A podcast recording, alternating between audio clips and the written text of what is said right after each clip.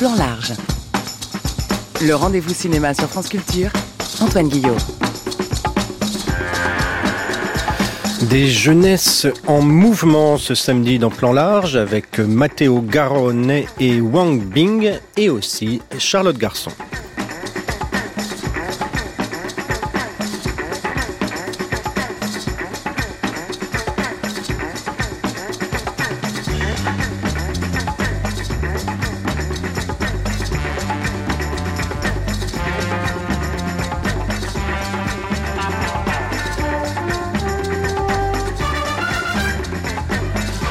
Bonjour à toutes et à tous, bonne année et bienvenue dans Plan Large. C'est résolument du côté de la jeunesse que nous entamons cette nouvelle année cinématographique, pas celle de nos cinéastes du jour. Ils ont respectivement 55 et 56 ans et sont apparus euh, tous deux sur la planète cinématographique à l'orée du siècle, mais bien celle de leur sujet, des jeunes gens qui, pour raisons économiques ou simplement, et qui les en blâmeraient pour réaliser leurs rêves, ont choisi d'emprunter les routes périlleuses migrations. Le cinéaste italien Matteo Garone retrace ainsi dans Moi Capitaine l'odyssée très documentée d'un adolescent sénégalais, un voyage épique et périlleux des faubourgs de Dakar aux portes de l'Europe, dont seule l'étape finale, la traversée de la Méditerranée à bord de rafios précaires et surpeuplés, donne parfois l'occasion de quelques sensationnalistes images télévisées quand ils chavirent ou quand leur arrivée est instrumentalisée par des gouvernements plus ou moins populistes. Dans un pays, l'Italie, où un mouvement post-fasciste est arrivé au pouvoir en promettant d'arrêter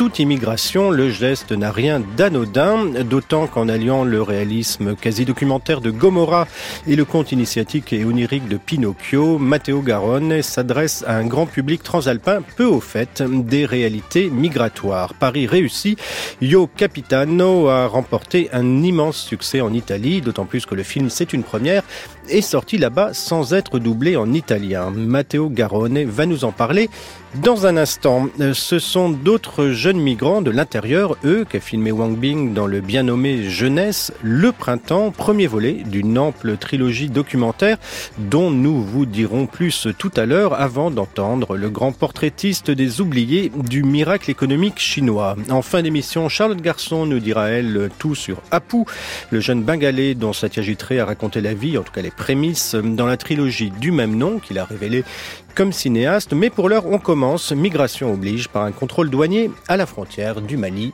et du Niger. Contrôle police des frontières, chacun avec son passeport à main. Levez la tête. Vite, madame. Plus vite.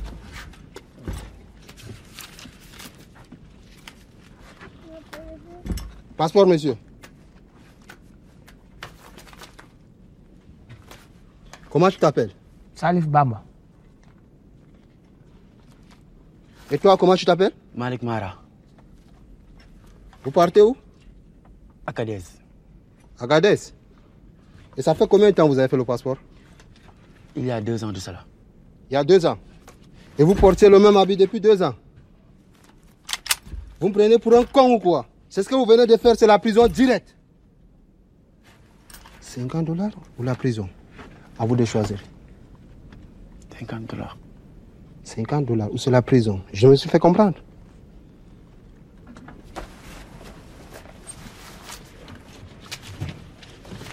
Suivant. Bonjour Matteo Garonne. Bonjour. Euh, on pourrait commencer euh, votre film par un, une citation euh, d'un moment. Euh, vos deux euh, jeunes gens qui veulent partir vont au marché de Dakar rencontrer quelqu'un qui a déjà fait le voyage. Et il leur dit, ce que vous voyez à la télévision, ce n'est pas la réalité. Est-ce que c'est ça l'objectif de votre film, Matteo Garonne, et de montrer précisément autre chose que ce que la télévision montre des migrants?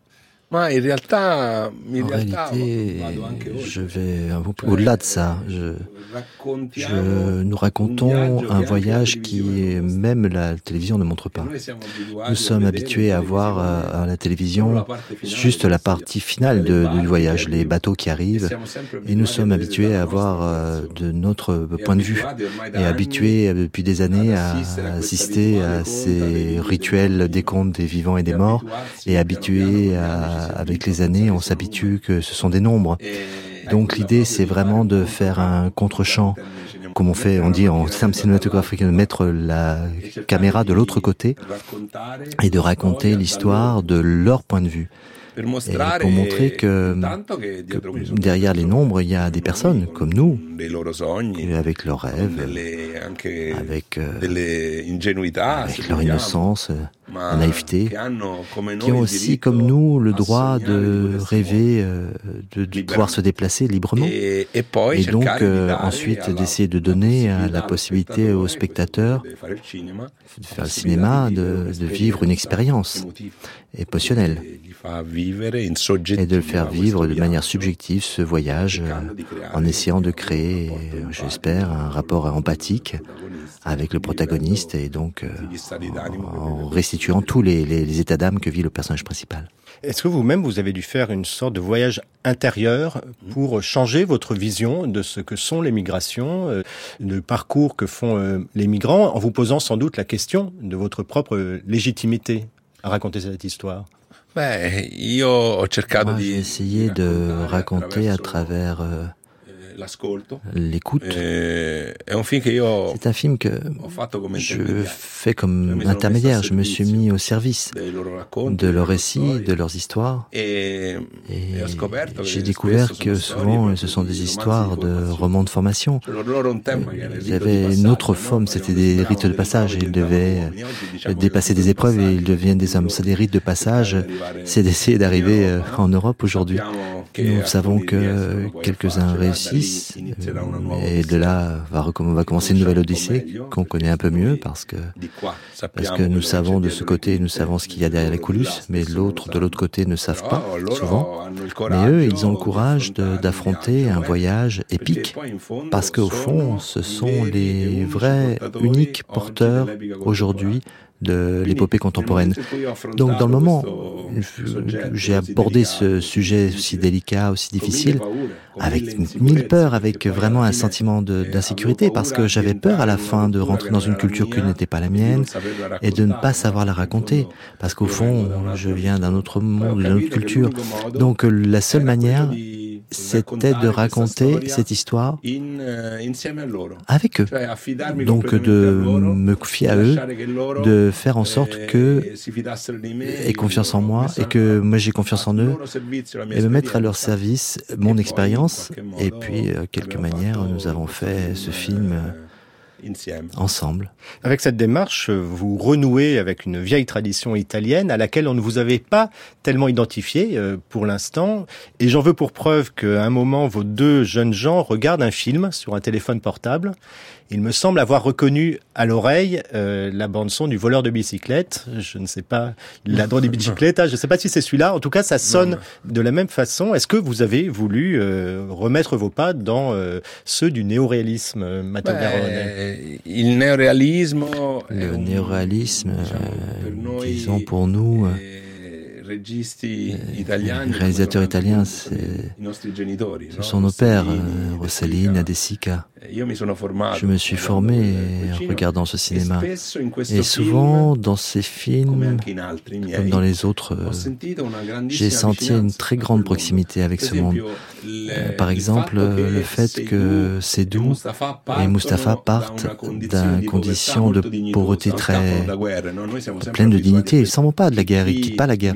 On est toujours habitué à penser que ceux qui viennent sur des bateaux viennent parce qu'ils sont en train de s'enfuir de conflits, de désespoir absolu. Mais au fond, ce sont des jeunes. 70% de la population euh, est jeune en Afrique. Et c'est comme nos enfants ici, et comme eux aussi, ils ont accès aux réseaux sociaux. Euh, ils voient notre monde, un, monde qui leur donne plein de promesses, et voilà, qui leur donne ce désir de voyager. Et donc, dans le récit de ce monde d'où ils partent, c'était c'était comme si on entrait dans une image, dans un imaginaire que j'avais vu à travers le néoréalisme. Je me semblait de raconter des atmosphères que je, je me souvenais de, de Naples de l'après-guerre et où encore existe une identité familiale, un dialogue, euh, peut-être une joie dans la pauvreté, une sorte de joie mais aussi quelque chose de plus, qui ensuite arrive avec le boom économique, avec le capitalisme, etc. Il manque quelque chose en plus, et c'est ce qu'ils cherchent, la richesse qu'ils voient à travers les images, l'espoir de devenir riche pour pouvoir aider la famille, pour pouvoir avoir la possibilité d'une maison plus grande, plus belle. Et donc, euh, voilà, je ressentais une grande proximité avec euh, ceux qui étaient mes pères euh, artistiques, Rossellini, De Sica. nous qui avons grandi en Italie, nous avons eu la chance d'avoir un patrimoine énorme de grands maîtres du cinéma. Et, et, nous cherchons mm, humblement, en faisant des films, de recréer un peu un pont avec nos inspirateurs. Parfois nous y réussissons, parfois plus ou moins bien, mais, mais c'est un peu tous mes collègues ont cette ambition. D'autant que les, cinéastes dont vous parlez ont aussi raconté euh, les migrations des Italiens euh, il y a 70 euh, ans ou, 100 ans, qui eux-mêmes sont beaucoup partis à l'étranger. Est-ce qu'en faisant ce film, vous avez voulu aussi vous adresser à un public italien et lui rappeler que c'est aussi leur histoire, l'émigration. L'immigration est une histoire mondiale, universelle. C'est un archétype. Donc je me rends compte, parce que maintenant je suis en train de faire le tour du monde avec ce film, que n'importe quel coin du monde, il y a une identification possible. Surtout des jeunes qui se retrouvent. Il est vu beaucoup en Italie dans les écoles et j'espère que ce sera la même chose en France.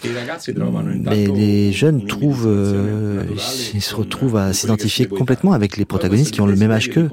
Et puis il y a le même désir de connaissance du monde, le même désir de voyager, c'est poursuivre un rêve. C'est une chose que, très familière. Et ensuite, au fond, la structure du film est très accessible.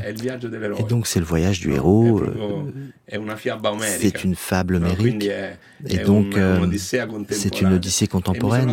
Et je me suis rendu compte que quand j'étais aux États-Unis, parce que maintenant il est en train, je suis en train de faire la promotion aux États-Unis pour les Oscars, et là, au fond, en Amérique, ils sont arrivés là, euh, plus ou moins tôt ou tard, ils sont arrivés comme des migrants. Et donc, c'est un, et l'épopée est une, un genre qui leur est très familier. à travers le western, et les grands espaces, le, voyage du héros.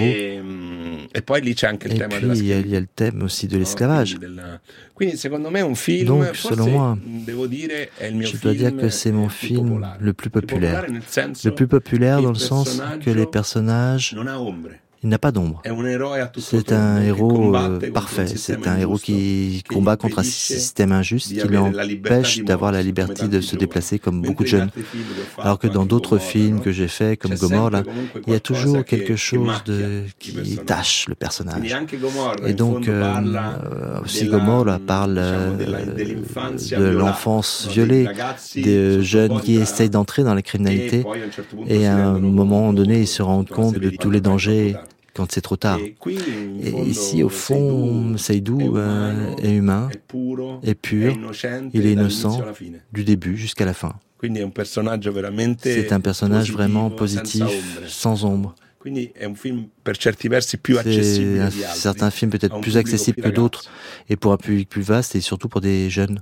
Ce côté solaire correspond à euh, ce sentiment qu'on a que vous cherchez l'humanité euh, précisément. Vous auriez pu faire un film très nihiliste, euh, se repaître de cette cette violence, cette horreur qu'il qu'il traverse. On le voit par moments. Je pense notamment à ces scènes de torture dans les prisons libyennes. Quelle question justement vous vous êtes posée de la distance à laquelle vous alliez filmer ces horreurs pour ne pas les évacuer non plus, Matteo Garone. Mais à Parfois, euh, l'horreur euh, a été nécessaire de le montrer. J'ai essayé de le montrer le moins possible, la montrer le moins possible. J'ai plutôt essayé de raconter à travers les yeux du personnage principal. Je l'ai montré seulement une toute petite partie. En réalité, les histoires que j'ai euh, j'ai recueillies, les documentations que j'ai recueillies parlent d'une réalité qui est extrêmement plus, plus violente. Mais quelques récits étaient impossibles à réaliser, c'était impossible de les mettre en scène comme ça. Ça aurait semblé invraisemblable. Alors j'ai fait le choix de travailler par soustraction, évoquer l'horreur, mais sans, mais sans spéculer sur la violence, en essayant de rester concentré sur l'aspect humain et raconter aussi la solidarité à travers la violence. Plus au fond ils traversent les enfers et plus il y a entre eux une solidarité humaine. Et ça, je crois que c'est extrêmement important comme voyage à travers euh, la condition humaine. Parce que justement, euh, à la fin, euh, dans chacun de mes choix, dans chacun de mes films, il y a le désir de réfléchir sur ce qu'est la condition humaine, sur ses contradictions, sur ses conflits.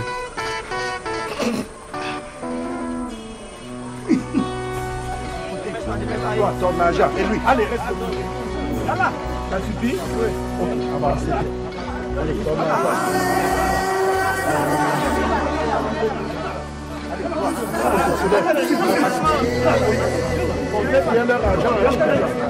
Avancez, avancez.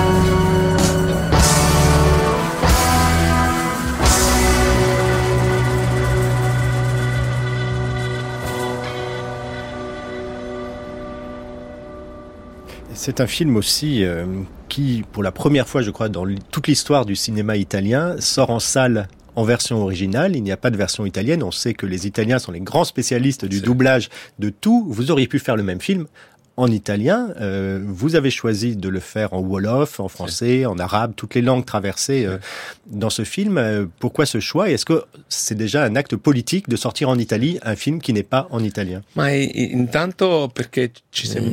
Il me semblait le choix le plus cohérent par rapport au film que nous avions fait. C'est un film qui naît du désir de restituer une, une voix à celui qui n'en ont pas et de démontrer quelque chose qui n'est pas cru ils essayaient de raconter leur histoire, ils ne sont pas crus de leur point de vue. Il était nécessaire de rester authentique, vrai, par respect pour celui qui, est, qui ont fait le voyage, par respect pour ceux qui sont morts durant le voyage. Donc la vérité de leur voix, et on ne pouvait pas la, la doubler. On a essayé. Et le film étant un grand récit d'aventure, les dialogues sont plutôt rares. Il n'y en a pas beaucoup. C'est plutôt un film d'action en fait. Donc ça ne demande pas beaucoup d'efforts pour le spectateur. Et, puis euh, après, euh, le bouche à oreille a créé, euh, tout début, elle a fait devenir un film complètement inattendu, un, des grands succès du box-office en Italie. On ne s'attendait pas du tout à ça, qu'un film sur les migrants, même pas sous-titré en italien, c'était presque impossible d'imaginer qu'il allait bien marcher. Les grands succès qu'il a eu dans les écoles, nous sommes pratiquement à 800 000 entrées. C'est un nombre très important pour un film. Et ça, c'est vraiment le bouche à oreille qui a fait le travail. Je comprends qu'au début, euh, le public pouvait avoir euh, quelques résistances. Et le prix à Venise, d'abord, ça nous a aidés. Puis il y a eu la rencontre avec le pape qui a voulu projeter le film au Vatican et qui a voulu d'une certaine manière soutenir le film. Ça, c'était quelque chose qui n'était jamais, jamais produit. Puis la candidature à l'Oscar, bon, le film a eu, euh, a été avantagé par différentes choses et qui l'ont aidé. Et donc maintenant nous sommes ici en France avec Pathé, qui nous a soutenus depuis le premier moment, il nous a aidés et vraiment il va donne au film une très grande distribution. Donc nous sommes, nous avons confiance que, que le film sera vu par une grande partie du public, ce qui ici aussi nous fait très plaisir. On espère qu'il aura le même succès, d'autant qu'en France le gouvernement n'est pas tellement plus favorable aux migrants qu'en Italie. Ce n'est pas rien de sortir un film pareil dans un pays qui est gouverné euh, bien à droite de la droite, avec une politique très anti-migrant. Est-ce que vous espérez, avec ce film, peser sur le débat euh, en Italie, surtout avec le succès que vous avez eu maintenant? Le film est un document d'histoire contemporaine à la fin. Il donne la possibilité à, aux politiciens de voir, s'ils veulent, je ne sais pas s'il a été vu par les personnalités politiques, mais il a été projeté au Parlement européen. et il a eu une grande réponse là-bas, mais concrètement, est-ce que ça a fait changer quelque chose? Je ne sais pas le dire. Le film peut donner la possibilité aux politiciens de voir ce phénomène, ce drame, d'un, puis un angle, une, perspective diverse. Mais ensuite, ce n'est pas un film à thèse. C'est pas pour donner une réponse définitive à un thème aussi complexe. Si mon opinion personnelle, c'est que on doit aller vers la direction opposée dans la direction dans laquelle on, on prend aujourd'hui, celle de l'ouverture, pas de la fermeture, du dialogue, pas de la peur. Et essayer de, de, commencer à débloquer les visas pour donner la possibilité à, à qui veut se déplacer, veut voyager, et qui puisse le faire euh, sans risquer sa vie. Lui donner la possibilité de venir et aussi de revenir, parce qu'il y a aussi un aspect, un aspect qui, que j'ai découvert en, en, faisant ce film, qui est lié à qui vient, euh, ou durant le voyage, à qui se rencontre, qui s'est trompé, et à prendre un, un voyage aussi périlleux. Il aimerait bien euh, voir revenir en arrière. Mais il y en a beaucoup qui arrivent dans notre pays, ils se rendent compte qu'ils voient ce qu'il y a derrière les coulisses, ils voient le drame de ne pas réussir à s'assurer, ils voudraient revenir en arrière, mais ils ne savent pas comment faire. Et pour ça, le cinéma peut aider dans la mesure où il donne des images euh, qui permettent de penser. Ça serait ça une définition de votre si. cinéma. Si, oui, absolument. Absolument. ça peut aider, ça ne changera pas le monde, mais ça peut aider à sensibiliser toute une partie de, du public. Et, et c'est pour ça que je recommence à dire qu'il est important de parvenir à travers les enseignants à montrer le film dans les écoles. Car ce qu'en Italie, ils, tel voir aussitôt un public qui avait déjà une sensibilité par rapport à ce problème. Mais quand j'ai contrôlé les élèves, beaucoup, ils n'étaient pas allés voir le film. Ils avaient découvert quelque chose qu'ils n'attendaient pas. Ils avaient vu un film d'aventure. Ça, ça t'aide à, à, arriver à un public qui, que tu n'atteins pas. Et ce public, ces jeunes, ils le disent aux parents et après les parents vont voir le film. Eh bien, on espère que ça va se passer de la même façon en France. Merci beaucoup. Merci.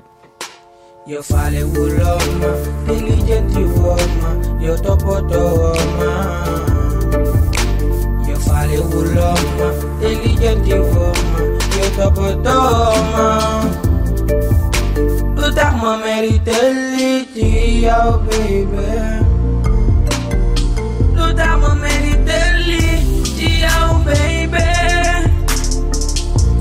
Yo topo nala funi, digisi nala funi Yo fale ulo man Lutaba na ulo man, sama mboge bi ma iya kiyo Yo mangi le iwo, nga gisa ma mesa, nga dali ma ivi Yo fale ulo man, diligenti wo man, yo topo to wo your father will love woman, the double. Man pare na projam na forget being a yellow. That my mentality of baby. So that my mentality of baby. Your top on all of funny, they get in all Lu taxa nangu lama sama mbërgeet bi may yaa ci sama àppe te jëluloo ma Yow sama message nga dali may vu Li tax ma bëgg a dem Li tax may gàddaay Li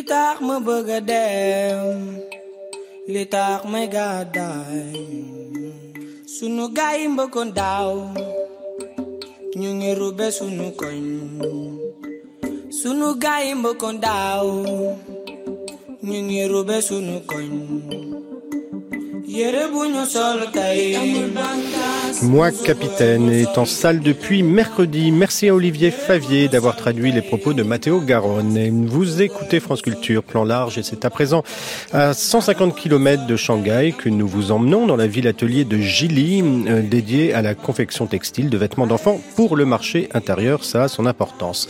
C'est là que le chinois euh, Wang Bing a posé pendant 5 ans, de 2014 à 2019, ses caméras. On l'avait découvert Wang Bing il y a 20 ans avec le documentaire Fleuve à l'ouest des rails sur le déclin d'un complexe industriel et les ouvriers qui le désossaient. Il n'a cessé depuis de filmer euh, celles et ceux que le miracle économique chinois a laissé de côté, mais aussi la mémoire des répressions étatiques. Pour ce nouveau vaste chantier documentaire jeunesse annoncé sur une durée totale de 9 heures et dont le premier volet, le printemps, est sorti en salle ce mercredi, Wang Bing filme de très jeunes ouvriers immigrés de l'intérieur qui, sur des milliers de kilomètres, ont afflué des campagnes du bassin du Yangtze pour chercher dans les villes industrieuses de la côte de quoi gagner rapidement de l'argent avant de retourner au village, fonder éventuellement une famille. Dans des ateliers de couture aux conditions de travail démentes et aux journées euh, interminables où on est payé à la pièce quand on est payé, on badine aussi, on se drague, on rigole et on se bagarre au son de chansons pop, c'est normal puisqu'on est jeune. De cette masse, 2600 heures de rush, le cinéaste tisse sans couture apparente neuf portraits, neuf histoires, d'où neuf histoires pardon, d'où surgissent sous la légèreté apparente une bouleversante gravité. Rencontre avec Wang Bing.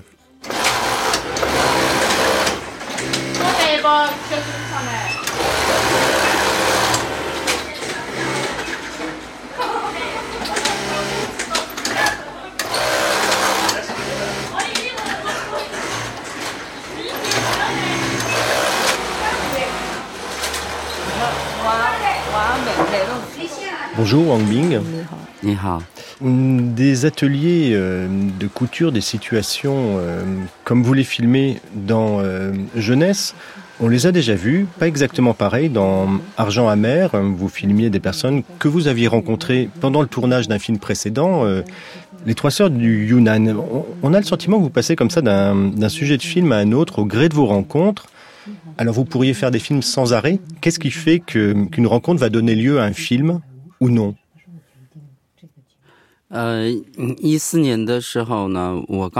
en 2014, j'étais dans la province du Yunnan pour mon film Les Trois Sœurs, effectivement. J'avais aussi tourné dans la région euh, à la folie.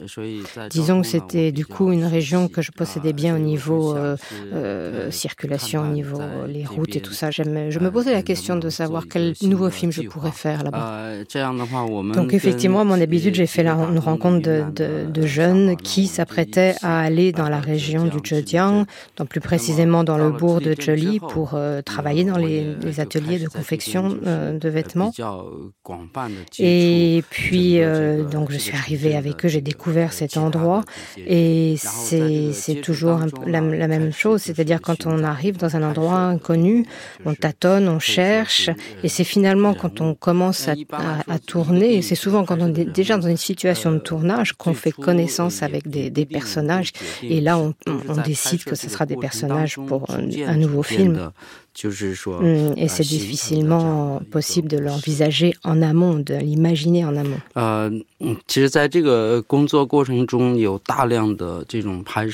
Et donc, bien sûr, sur la totalité des mois de tournage, j'ai abordé, j'ai filmé énormément de personnages différents.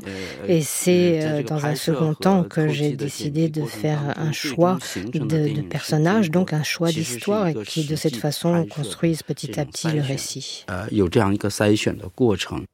Il y a énormément de personnes que j'ai filmées et qu'on voit dans les rushs qui n'apparaissent pas à l'écran au montage final. Parfois, il y a juste une apparition brève ou parfois ils sont absents de, du montage final. La raison euh, à cela, il y a énormément de raisons euh, différentes et en tout cas, bah, c'est certain que dans ma façon de, de, filmer, il y a le temps du tournage avec euh, les protagonistes que j'ai devant moi et puis le temps du montage avec un un résultat qui est autre et souvent très différent. Finalement, on peut dire qu'il y a deux sortes de films. Il y a les films qui sont plutôt courts, comme euh, Les Trois Sœurs du Yunnan, comme Mrs. Fang, qui, eux, finalement, ce, rapport entre le, le, temps de tournage et puis le, résultat après montage, enfin, l'écart est beaucoup moins grand et je peux plus décider en amont. Par contre, pour les, les films comme euh, à l'ouest des rails, Jeunesse ou Les âmes mortes. Alors là, vu le, nombre d'heures de rush, il y a forcément eu, c'est un travail sur le, au, fur et à mesure du, montage et, un travail de, sélection, enfin de choix de ma part. Alors ce choix précisément, est-ce que vous auriez pu faire un autre film avec ces rushs? Parce qu'on est très frappé par le ton de ce film, surtout euh, si on compare Jeunesse avec Argent amer. Euh, c'est un film qui est beaucoup plus joyeux, beaucoup plus euh, vif, et surtout on a le sentiment que vous ne filmez plus des gens qui sont victimes d'un système, mais qui résistent, hein, qui résistent par la joie, par la blague, par l'amour, par le désir. Pourquoi est-ce que vous avez voulu mettre l'accent là-dessus, Wang Bing? 嗯，在苦前的时候嘛嘛，是我实在呃，就是刚刚从云南 Dans le, le, le cas de Argent amer, j'arrivais juste dans ce bourg en, en, provenance de la province du Yunnan. Je ne connaissais rien à l'endroit. Euh, et disons, c'est ça qui est le plus important dans le film, c'est cette, cette arrivée au milieu de, dans, dans cet univers, au milieu de ces gens. Et c'est ça qui est au cœur du film. Pour jeunesse, j'étais déjà établi dans les, dans, dans les lieux, je, beaucoup plus familier avec les lieux et prêt à tourner un film différent par rapport. Les, les jeunes que l'on voit dans Argent amer ne réapparaissent pas dans Jeunesse. Et là, je me retrouvais face à ces, ces dizaines, centaines de milliers de jeunes qui sont dans le bourg, qui sont au travail et qui, comme ça, pendant des, des, mois, des années, leur quotidien, leur vie va être dans ces lieux, dans l'univers du travail. Et c'est cet univers répétitif et le fait que moi, comme eux, quelque part, on, on avait nos racines déjà dans ce lieu qui a quelque part imprimé la, la marque de ce nouveau film jeunesse.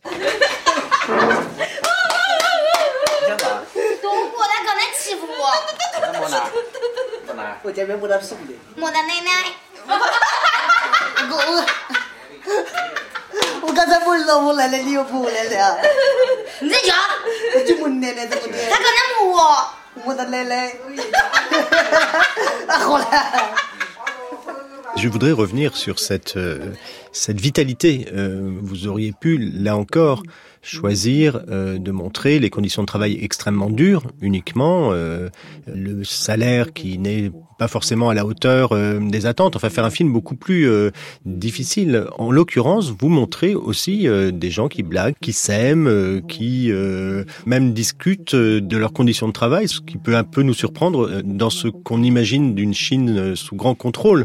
Donc là, c'est quand même des choix de votre part, c'est pas uniquement la réalité, je suppose, Wang Bing. Euh,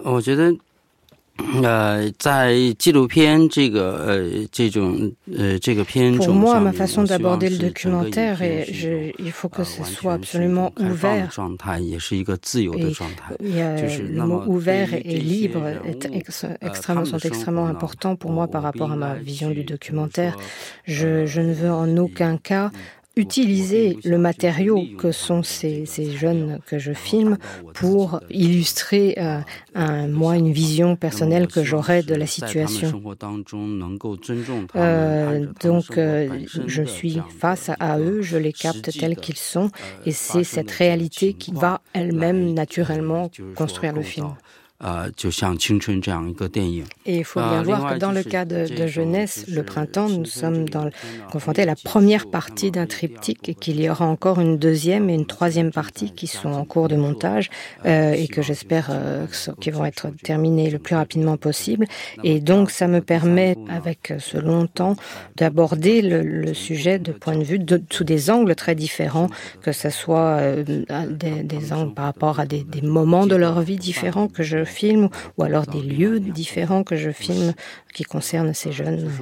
Par rapport à la réalité de ces jeunes à laquelle j'étais confrontée, on ne peut jamais dire que c'est qu'il y a, disons, une vitalité qui est joyeuse parce qu'il y a des scènes de joie.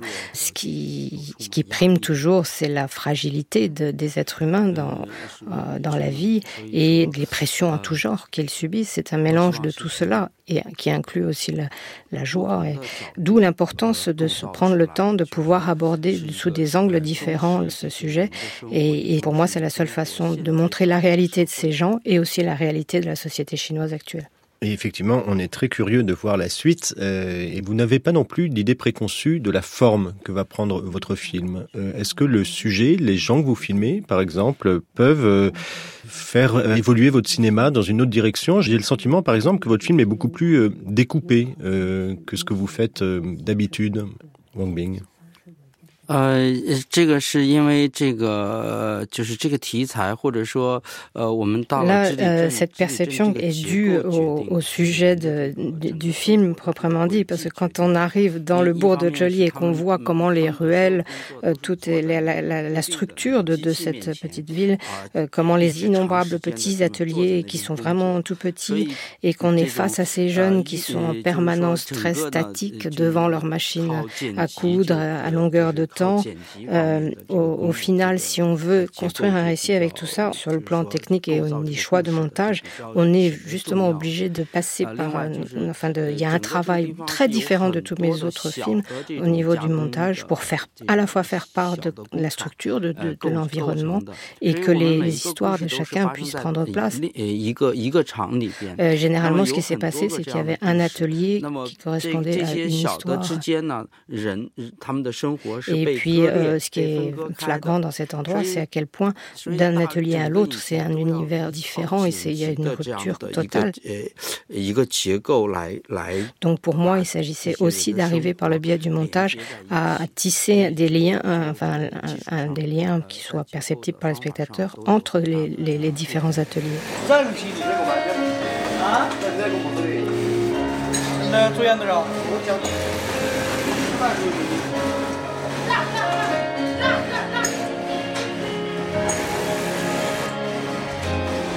什么意思呀这把这个吧？到十一点我就那我都能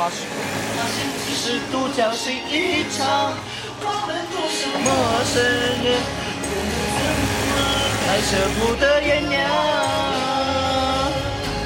为了这尊城墙给的解释太晚才让两颗心同在同一个地亲爱的陌生人，真的谈心远比谈天困难。就当我们说好，撤掉心里的设防，在这条回家的路上，我哭的比你都还惨。 Votre cinéma, Wang Bing, a aussi été marqué par les liens que vous entreteniez vous-même avec les personnes que vous filmez, et on se souvient de votre présence, même si on ne vous voit pas, votre souffle, par exemple, dans les, les trois sœurs du Yunnan. Ici, je crois savoir que vous filmiez avec trois caméras, trois opérateurs différents, c'est-à-dire que ce n'était pas vous qui étiez derrière la, la caméra. Qu'est-ce que ça a changé pour ce film?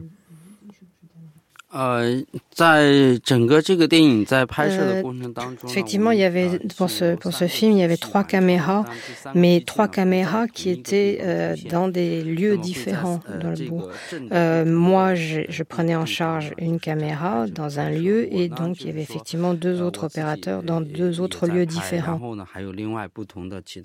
Et donc mon travail, c'était à la fois de m'occuper du lieu, enfin de, de filmer ce que j'avais choisi comme endroit, comme atelier, et puis puis régulièrement d'aller voir mes deux autres opérateurs pour voir où ils en étaient dans le, dans le travail, si tout se passait bien dans la relation avec les gens de l'atelier.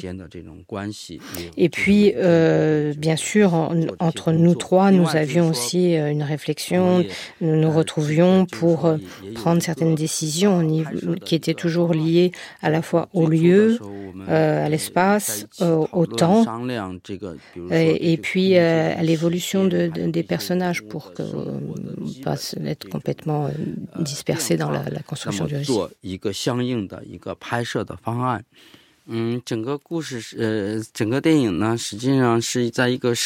Donc pour moi, ce qui caractérise vraiment ce film, c'est qu'il s'est construit sur la durée, sur la longueur. Euh, en fonction de ce qu'on vivait euh, dans, dans, le temps, dans les, au fur et à mesure des, des jours, et de, cette, de l'évolution à tous les niveaux, hein, que ce soit dans, dans ce qu'on percevait des personnages, l'évolution des choses. Et, et, petit à petit, on, on, sentait que notre présence, le fait de s'installer de jour en jour, la distance avec les gens se réduisait, et ce qui, pour euh, assez rapidement et, et finalement, faire en sorte qu'on était extrêmement libre, on était intégré, on était naturellement là et sans aucun obstacle. Je dois dire que le, le, tournage, au bout d'un moment, le tournage se faisait, on était tous euh, aussi détendus les uns que les autres, eux que nous, et que tout se passait bien. Bien sûr, quand ici on doit parler de parfois certaines difficultés qu'on rencontrait, euh, on avait comme volonté, enfin on, on, faisait notre maximum pour que les moindres petits problèmes qui surgissaient soient immédiatement euh, résolus, euh, des âmes que les, les moindres conflits soient désamorcés et toujours faire profil bas parce que c'était malgré tout notre présence qu'on avait imposée à un moment donné. Et surtout qu'on soit là dans un rapport d'égalité complète et de respect euh, total face à ces personnages. Et puis il y a aussi euh, dans votre film euh, une vraie beauté plastique. Euh, c'est toujours le cas euh, dans votre cinéma. C'est très frappant euh, ici par un principe de répétition des gestes, par l'accumulation des, des motifs, des matières textiles, la dextérité incroyable avec lesquelles ils opèrent leurs leur gestes de, de couture. On a presque l'impression parfois que vous avez accéléré le mouvement de ces ouvriers. Est-ce que vous êtes conscient au moment où vous le filmez de cette beauté? Est-ce que c'est quelque chose que vous recherchez? Est-ce que c'est une direction que vous donnez aussi à vos, à Ou euh, ben, ça surgit simplement, là encore, du réel, Wang Bing? 嗯，当然就是说，我们在这个地方，呃，跟他们在一起，然后拍摄。Par rapport à, à, à l'esthétique de, de, de mon film, moi, ce qui m'importe, c'est de respecter le genre cinématographique qu'est le documentaire. Jamais je ne me mettrai par perception de quelque chose qui peut avoir un effet esthétique à organiser les choses ou à mettre l'accent sur quelque chose. Euh, ça, je ne me le permettrai jamais. C'est la beauté de la vie. et donc, comme on parlait de là, par exemple, la, rapidité d'exécution du travail, euh, et ben ça, euh, la seule raison, c'est qu'ils sont payés à la pièce, c'est que si le fait d'être payé à la pièce euh, entraîne la, la rapidité d'exécution qui, au final, a son effet. Bien sûr, quand on est employé comme ça à, à, à la tâche, à la pièce, très rapidement, bah, la, la c'est extrêmement éprouvant, la fatigue s'installe et on, du coup, on comprend la raison pour laquelle on est face à des gens jeunes. Euh, mais en même temps, il y a aussi des gens plus âgés, mais une grande majorité de gens jeunes. Euh, il faut bien voir qu'ils commencent, disons, à l'âge de 15-16 ans à se former et puis à 20 ans, ils sont déjà extrêmement expérimentés. Euh, puis, bon, même si on voit aussi des gens d'une quarantaine d'années, ils sont extrêmement peu nombreux parce que bah, la, les forces physiques commencent à les quitter à un moment donné euh, au fur et à mesure des années. Et puis, euh, il faut comprendre qu'en temps d'heures de travail, là, ils sont, ils sont au travail tous les jours de 8 heures euh, à 23 heures euh, non-stop.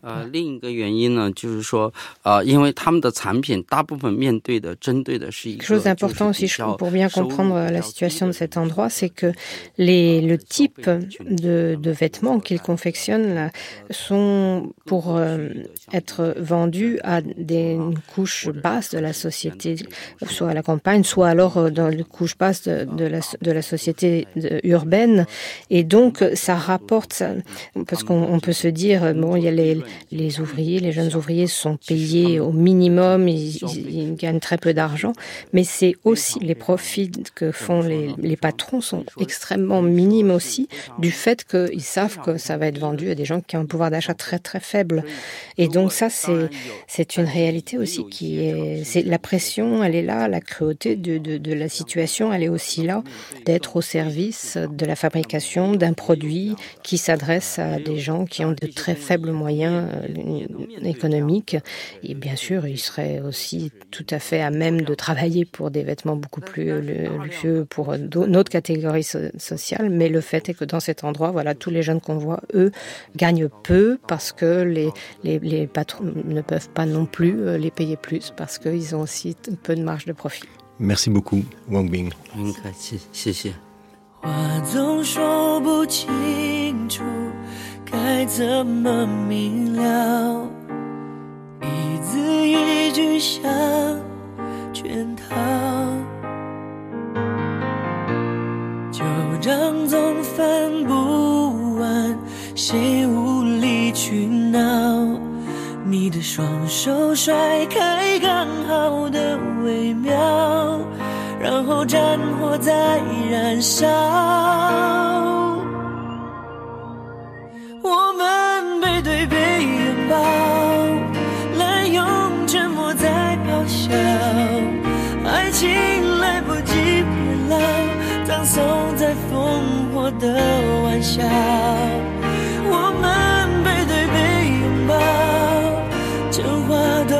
圈子乱乱绕。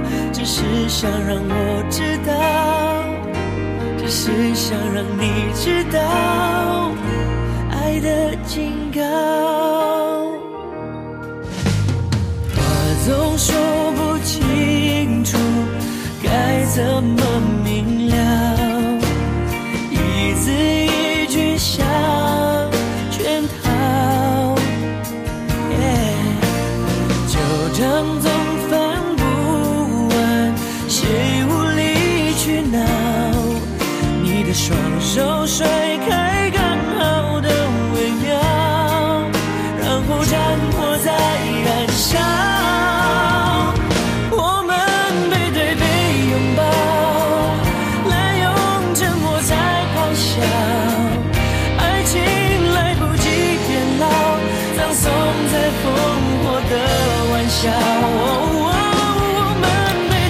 premier volet de jeunesse, Le Printemps, est sorti en salle ce mercredi. C'est Pascal Wei Guino qui traduisait les propos de Wang Bing. De Wang Bing encore, on signale le 23 janvier à 0h50 et dès le 15 janvier sur arte.tv un autre film, Man in Black, évocation stupéfiante du calvaire subi pour raisons politiques par le grand compositeur chinois Wang Zilin. Il le raconte nu sur la scène des Bouffes du Nord sur des images sublimes.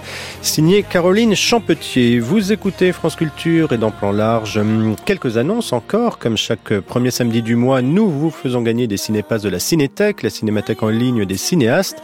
Ce mois-ci, c'est Dominique Moll qui propose la liste de ses 50 films préférés l'auteur de Harry, un ami qui vous veut du bien, Seules les bêtes et La nuit du 12 fait la part belle aux faits divers et fil noir, des œuvres qui sont de la complexité de l'humain hors de tout manichéisme. On trouve aussi sur la Cinétech une belle rétrospective Marcello Mastroianni, l'icône et dynamiteur à la fois de la séduction à l'italienne. Pour gagner des cinépasses de la Cinétech, il suffit de répondre à la question du mois sur la page plan large de franceculture.fr. Quelques rétrospectives encore dans les films préférés de Dominique Moll il y a Les flics ne dorment pas la nuit de Richard Fleischer, et eh bien le très éclectique et virtuose cinéaste américain, des Vikings à Soleil Vert en passant par 20 000 lieues sous les mers, l'étrangleur de Boston et le voyage fantastique euh, fait l'objet jusqu'au 5 février d'une intégrale à la Cinémathèque française qui dans les mêmes eaux fait de même avec Roberto Rossellini. Bonheur total. Quant à la BPI du Centre Pompidou, toujours à Paris, c'est à la documentariste Stéphane Mercurio qu'elle consacre ses écrans de son premier court-métrage Scène de ménage avec Clémentine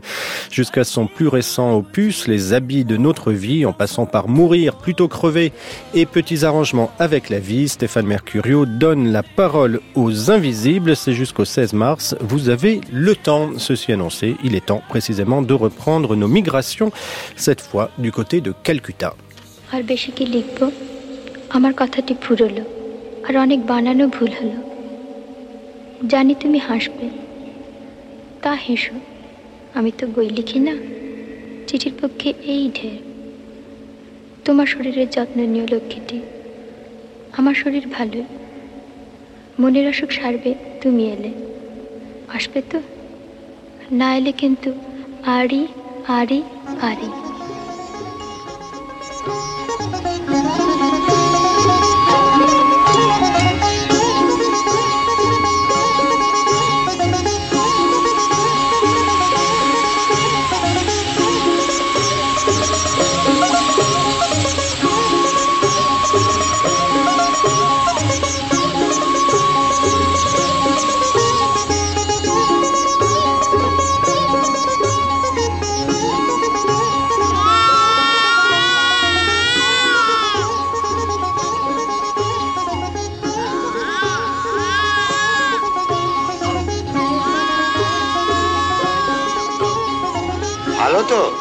আড়ি আড়ি আড়ি Une lettre de reproche amoureux d'une femme épousée inopinément et retournée accoucher au village, des trains qui sifflent, un bébé qui vagit au bord des voies, un voisin qui demande des nouvelles de la famille et la musique de Ravi Shankar. Voici quelques éléments sonores et quelle importance le son a dans cette œuvre du monde d'Apu, troisième volet après la complainte du sentier et l'invaincu d'une trilogie qui, en racontant l'enfance, l'adolescence et la jeunesse d'un bagalais issu d'une famille pauvre, Apu, ou plutôt Opu, comme on le prononce dans le film, aura révélé au monde entier au milieu des années 1950 un immense cinéaste, Satyajit Ray, double récit d'apprentissage, donc cette trilogie d'Apu pour son héros comme pour son auteur, qui aurait pu être écrivain, mais que les encouragements de votre cher Jean Renoir, Charlotte Garçon, mais aussi de Lindsay Anderson, et puis la découverte euh, du voleur de bicyclette de Vittorio De Sica auront poussé à jamais sur la voie du cinéma. Oui, la voix du cinéma est presque la voix VOIX parce que on l'entend effectivement dans cet extrait. Euh, dès son premier long métrage, Satyajit Ray se pose la question fondamentale de la mise en scène cinématographique, à savoir l'articulation entre le son et l'image. Il faut dire que pendant les années 30 et 40, il s'est nourri de cinéma principalement américain, au point de cofonder, euh, quand il était étudiant, un ciné-club. Euh, mais surtout, il a ensuite exploré, au milieu des années 40, cette question de l'articulation entre le son et l'image en lisant des scénarios publiés et en se mettant de manière assez frénétique, il le raconte dans un entretien avec les cahiers du cinéma, à, je le cite, adapter des romans ou des nouvelles pour apprendre le métier par moi-même en suivant la technique du découpage américain. Hein, vous savez, à gauche, on décrit l'action et à droite, euh, ce qu'on entendra euh, au son. Donc la complainte du sentier est vraiment exemplaire en ce sens parce que son héros Apu, qui a 6 ou 7 ans, apparaît d'abord dans ce film comme une pure instance de perception, avec énormément de gros plans. Euh, on voit sa mère le réveiller en soulevant un drap troué, hein, parce que tout ce que possède cette famille, de toute façon, est, troué. Et ce premier réveil se fait sous la forme d'un cadre dans le cadre, puisque par le trou du drap apparaît l'œil grand ouvert euh, de l'enfant. Donc Apu, euh, contrairement à son entourage, a très peu de dialogue dans ce film. Il se poste en spectateur, mais en spectateur ardent devant chaque situation. Donc vous disiez récit d'apprentissage, euh, Antoine, oui, mais euh, pas dans le sens où classiquement un héros vivrait des situations qui, le, qui l'endurciraient, qui lui apprendraient la vie, euh, mais d'abord et de manière crue, de manière fondatrice, l'enfant que filme Ray et la caméra elle-même, c'est-à-dire qu'il se contente d'enregistrer, mais avec quelle acuité. Et c'est en cela peut-être que la trilogie d'Apu est autobiographique, hein, alors que son auteur euh, vient d'une famille euh, d'intellectuels, il n'a pas grandi dans un milieu pauvre, il adapte ici un roman pour la jeunesse qu'il a illustré euh, quelques années plus tôt, mais, mais comme la jeune Ariette du fleuve de Renoir, tournée près du Gange et qui a effectivement permis cette rencontre, comme aussi plus tard l'enfant placé à la DAS de l'enfance nue de Maurice Piaget, cas-là, eh bien, Apu est malgré tout un alter ego euh, du cinéaste parce que son histoire, c'est l'histoire de la formation d'un regard euh, proprement cinématographique. Alors, qu'est-ce que ça veut dire dans ces trois films? Ça veut dire que sous des dehors néo-réalistes, euh, inspirés de ce courant européen de l'après-guerre qui refuse un certain artifice, qui filme la pauvreté sans romantisme misérabiliste, eh bien, sous ces dehors, le cinéma de Satyajit Ray est profondément inventif dans la forme, en particulier dans la façon de mettre au premier plan les bruits et la musique, euh, et qu'il parvient ainsi non pas seulement à représenter le monde, mais aussi à suggérer que on ne peut pas tout y voir. Hein. ce qui, euh, dans un merveilleux petit documentaire de 1972, qui est fourni en bonus de, cette édition DVD Blu-ray, euh, ce qu'il appelle l'œil intérieur, quand il filme un peintre qui est devenu aveugle et qui continue malgré tout à peindre. Alors comment montrer ce qui n'est pas à l'image? Comment montrer un au-delà de l'espace et, aussi un au-delà du temps, ce qui n'est pas encore arrivé dans la vie d'Apu, ce qui va pouvoir devenir? Ici, la réponse, on l'a entendu, c'est un motif, c'est le train c'est celui du train. À chaque tournant de la vie de ce garçon puis de ce jeune homme, il y a un train, le train qu'il entend au loin quand il vit au fin fond de sa campagne et que dans un plan magnifique, il va un jour voir enfin euh, au bout d'un grand grand champ à l'horizon, euh, alors qu'il l'a jusqu'à présent toujours entendu.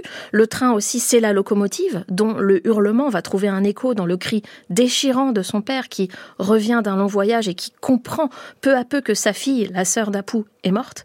Euh, et puis le train, donc véhicule bien réel, bien sûr, qui le conduira aussi à la ville, euh, à Calcutta, où il va pouvoir euh, commencer à, étudier, eh bien, en même temps, bien sûr, c'est la matérialisation du son et du mouvement, autant dire euh, du cinéma lui-même. Alors, en disant ça, je donne l'impression d'un formalisme. Or, ce qui sidère à chaque fois qu'on revoit cette trilogie d'Apu, c'est bien sûr son épaisseur humaine, émotionnelle, la façon dont Satyajit Ray nous permet à la fois de découvrir les particularités du paysage bengali, de la langue bengali, qu'on a entendu, euh, de la musique, ici de Ravi Shankar, mais ensuite il fait lui-même, euh, il compose lui-même ses musiques. Euh, et en fait, en même temps, tout le cheminement moral d'Apu nous apparaît comme absolument universel. C'est là que Ray retrouve le Renoir du fleuve et retrouve cette philosophie que le français disait avoir trouvée en Inde, c'est-à-dire un stoïcisme mélangé avec un panthéisme hindouiste et que Renoir a, appelé en se moquant lui-même de son propre néologisme le digestivisme. Hein. Euh, Ariette dans le fleuve perd son petit frère, c'est une injustice absolument euh, sans fond, euh, eh bien, comme elle, Apu va avancer dans la vie en perdant les rares êtres chers qu'il a. Et son apprentissage, donc, ce n'est pas une accumulation, c'est une série de pertes qu'il s'agit de digérer pour enfin peut-être, et par-delà toute son horreur, euh, consentir de manière active au monde sans le fuir, sans le fuir dans l'idéalisme, sans le fuir non plus dans la tentation de l'érémitisme, dans la tentation du retrait. Alors qu'est-ce qui reste quand on est à ce point démuni? Il reste le monde euh, dans sa, dans vivacité euh, sensorielle. Il reste la pluie sur la rivière euh, pendant la mousson, la vibration des poteaux électriques ou des rails avant le passage d'un train. Et c'est au ras du réel qu'il faut sans cesse réapprendre à vivre et bien sûr réapprendre à filmer.